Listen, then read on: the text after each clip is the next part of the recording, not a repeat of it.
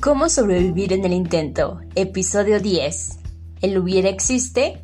Hola amigos, yo soy Mariela de la Cruz e inicio este podcast para que a partir de mi experiencia ustedes puedan tomar la mejor decisión de acuerdo a la situación en la que se encuentren. Espero poder apoyarlos, aunque sea un poquito.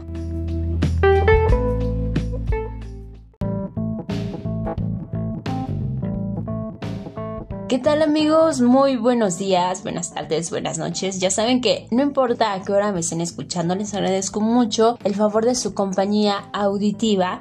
Y como ya lo escucharon en la presentación, hoy vamos a estar hablando acerca del hubiera.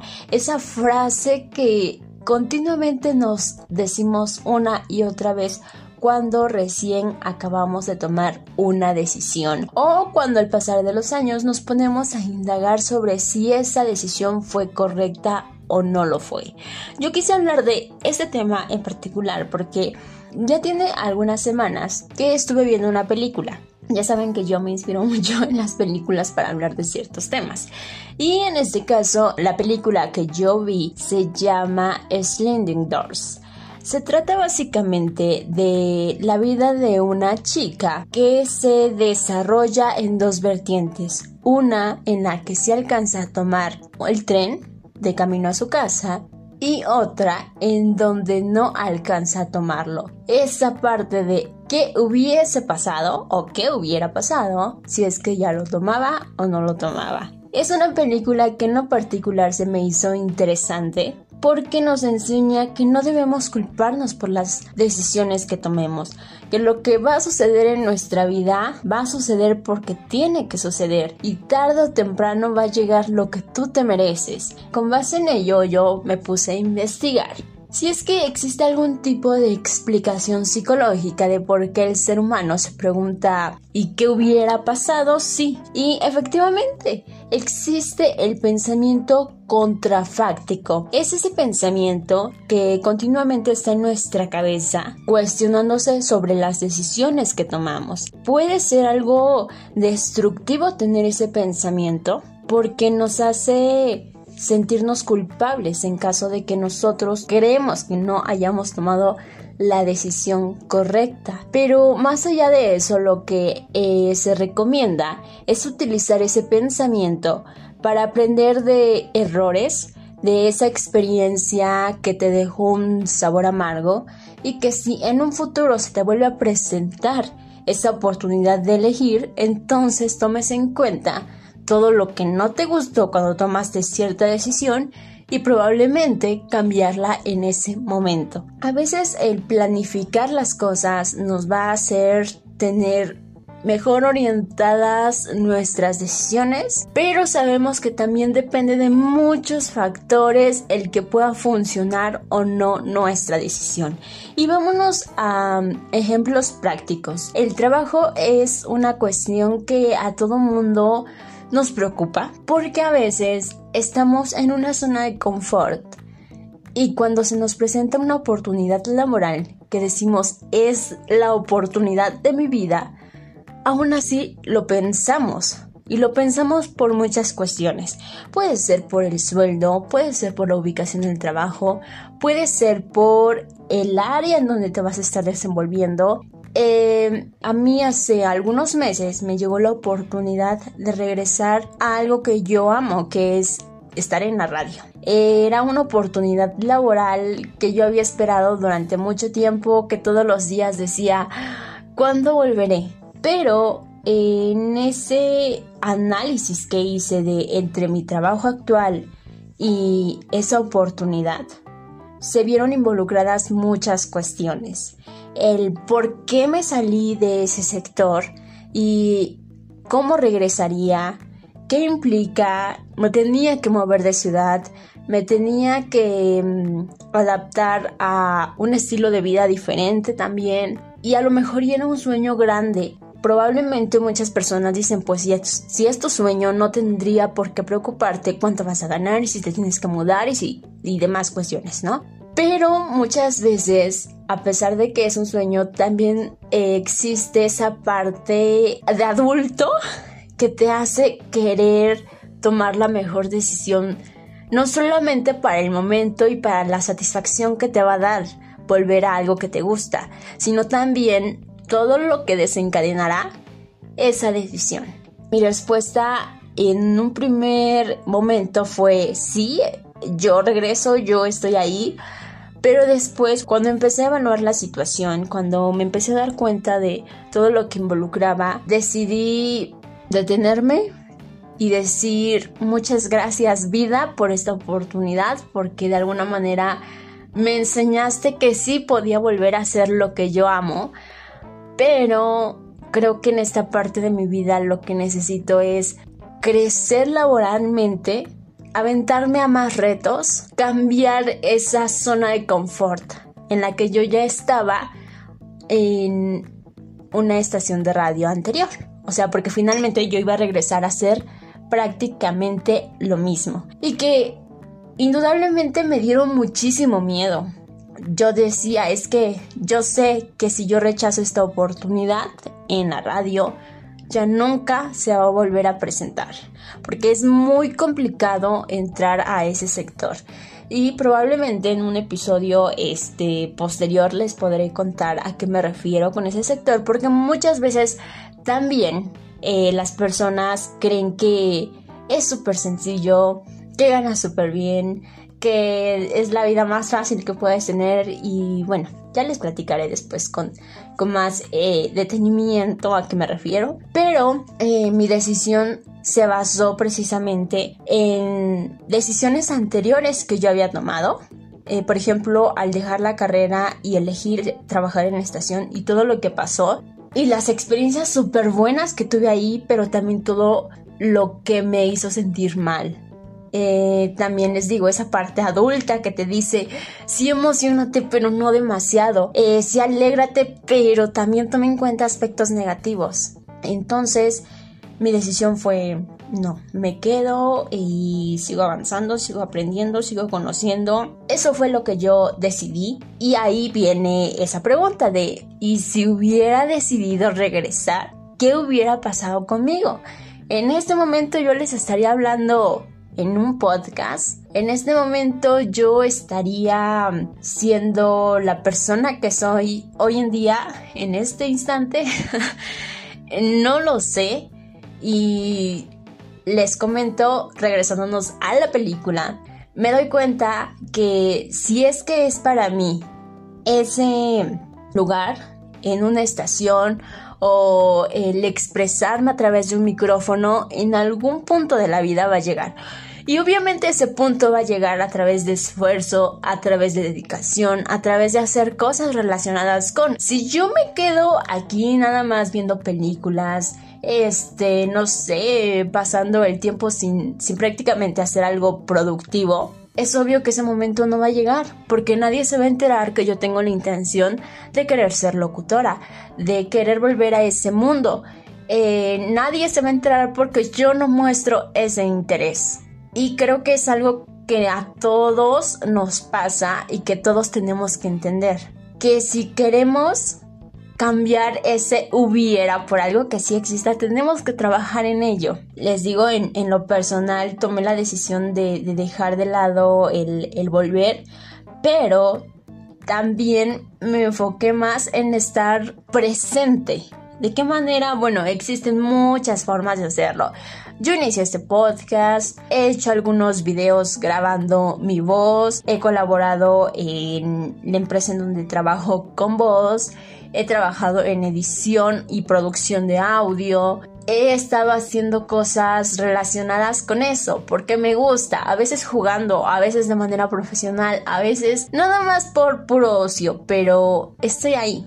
Y lo disfruto, porque finalmente sé que no es un trabajo como tal em, obligatorio, que es algo que me gusta y lo estoy haciendo porque me gusta. Creo que es muy muy importante saber esto, el saber planificar las cosas y saber también darte cuenta de que no todo va a depender al 100% de ti, que hay muchos factores, que si tú por ejemplo tomas la decisión de quedarte en un sitio porque dices, aquí me siento cómodo, aquí estoy bien, em, no sé, me gusta lo que hago y todo eso, pues está padre, ¿no? Pero pueden haber ciertos factores que alteren esa armonía con la que vives. Probablemente un compañero molesto, probablemente un cambio de administración que no te permita trabajar de la manera en que tú estabas acostumbrado a trabajar, probablemente nuevos retos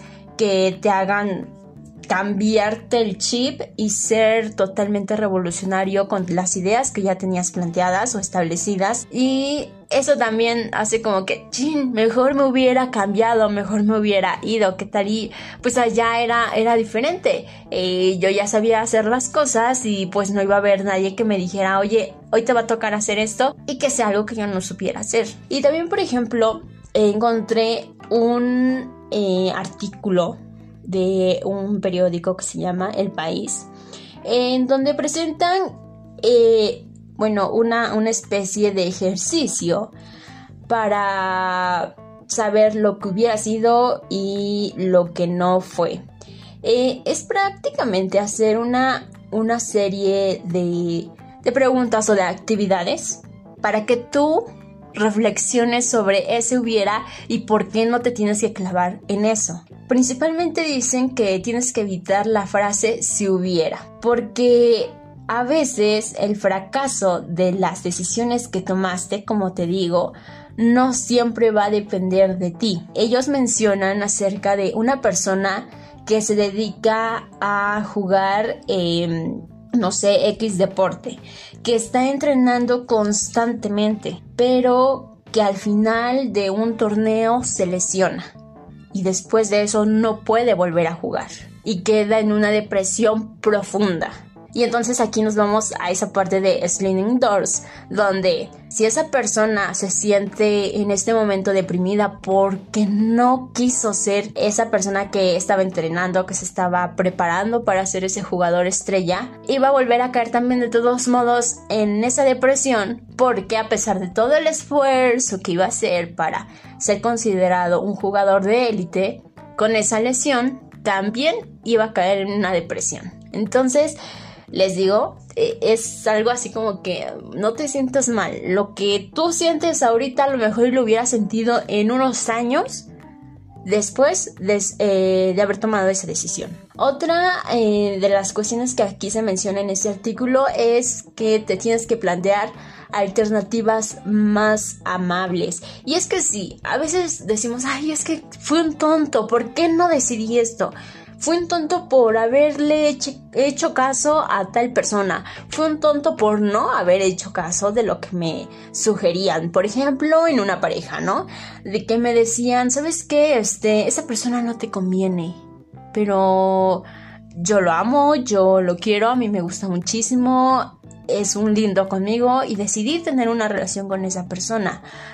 Pero sí, todo termina fatal, eh, celos, eh, no sé, cuestiones que me hicieron sentir mal y dices, ¿por qué no le hice caso a mis amigos o a mi familia que todo mundo decía que era una mala persona, que no me convenía y ahí voy yo, ¿no? A aceptarlo. Pero, ¿qué trae de positivo esto? Bueno, pues el saber qué tipo de personas no debo eh, permitir en mi vida, qué es lo que me hace sentir mal al estar con una pareja, qué límites tengo que estar estableciendo, el volverte más dura, volverte más eh, rígido, probablemente con, con esa cuestión sentimental. El saber poner esos límites, te digo, es algo esencial y es algo que no hubieras aprendido si no hubieras estado con esa persona tóxica.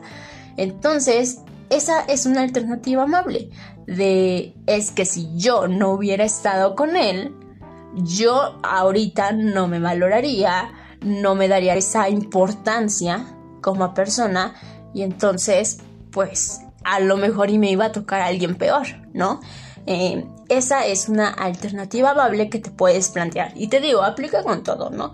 Si volvemos al ejemplo del trabajo, perder cierto gusto. Por ejemplo, cuando yo tomé la decisión de salirme de la estación, eh, hace varios años, Em, después me arrepentí y dije, es que ¿por qué? ¿Por qué no me quedé? ¿Por qué no seguía avanzando? Ya llevaba años ya ya podía yo seguirme preparando y tener más confianza para que en un futuro, cuando ya llegara la oportunidad de demostrar quién realmente era Mariela como locutora, eh, pues lo podía hacer con todas las bases y con todo el conocimiento y experiencia que me pidieran. Pero no lo hice así. Y entonces, ¿cuál es la reflexión que me llevo de ahí? Bueno, pues ser una persona más paciente, ser una persona que se dé cuenta de que no todo es fácil, de que no todo llega rápido y de que todo es por etapas. Que siempre eh, llega tu recompensa, pero a lo mejor y no va a llegar en uno o en dos años, que va a llegar en tres o en cuatro. Obviamente, pues hay muchos factores que también te, te orillan, ¿no? A dejar eso, pero, pero a mí en lo particular es lo que me enseñó a ser más paciente, a ser más amable conmigo mismo, a no decir es que yo soy la que está mal, por eso es que eh, no, no valora mi trabajo. Cuando en realidad a lo mejor y si hacían las cosas bien, pero en ese momento no estaba yo preparada para tener un puesto estable en una estación. Entonces, esas son las alternativas amables que te puedes estar planteando. Y bueno, una cuestión más que se presenta aquí es aceptar que cada día tomamos las decisiones como mejor podemos. Efectivamente, no tenemos ni nacemos con un manual que nos diga, eh, tú eres una persona que va a tomar esta y esta decisión en su vida, que no tiene que hacer estas actividades porque si no te va a pasar esto y esto más. O sea, ese tipo de cosas no vienen, no, no nos dicen nadie. Son decisiones que nosotros tomamos conforme vamos creciendo, conforme a lo que ya sabemos, conforme a lo que queremos aprender y conocer. Pues simple y sencillamente no, no hay un manual y que todos vamos a tomar decisiones, dirían por ahí como a como Dios nos alumbre, porque efectivamente no tenemos eh, nuestra cabeza llena de los conocimientos necesarios para saber si estamos tomando la decisión correcta. Y finalmente, todas las decisiones yo creo que son correctas porque por algo las estamos tomando, algo nos yo a tomarlas. Entonces, ya las consecuencias las puedes observar después y te digo, también de lo negativo se va a aprender. Eh, aquí un ejemplo que, que ponen es el pensar si hubiera ido a tal sitio a comprar un décimo de lotería me habría hecho rico. Y resulta absurdo porque en realidad tú podías comprar el número que ganaba o que no ganaba. O sea, esto es un juego de azar que nadie sabe si va a acertar o no va a acertar al tomar una decisión. Simple y sencillamente el resultado se va a dar con el paso del tiempo. Y por último también dicen que tenemos que aprender. Efectivamente, como les comento, el saber sacar lo positivo de esas decisiones que no fueron tan buenas nos ayuda a decir, ok, me equivoqué, aceptarlo y saber que de eso pude obtener conocimientos que me van a servir en un futuro para otras decisiones. Simple y sencillamente eso. Entonces hay que aprender eh, igual y esto te puede servir para que posteriormente tú en alguna plática con algún amigo o algún familiar o alguna persona que necesite un consejo le puedas compartir tu experiencia, no orientándola a que tome la decisión que tú tomaste o que tú no tomaste, simple y sencillamente por compartir para que le pueda servir de algo. Pues yo les recomiendo que vean esa película. Es una película romántica, sí es una película romántica, pero a mí la enseñanza que me dejó es eso, que no te tienes que juzgar por las decisiones que tomes, porque finalmente lo que es para ti nadie te lo va a quitar. Finalmente es eso, la vida em, así es, de buenas y malas decisiones, de todo se aprende, de todo eh, conocemos cosas, tenemos experiencias y eso es lo importante, venimos a vivir, no a ser perfectos. Así que esa pregunta yo creo que la tenemos que replantear y en lugar de ¿qué hubiera pasado si? Entonces decir ¿qué aprendí de esta decisión? y qué puedo hacer para mejorar mis futuras decisiones.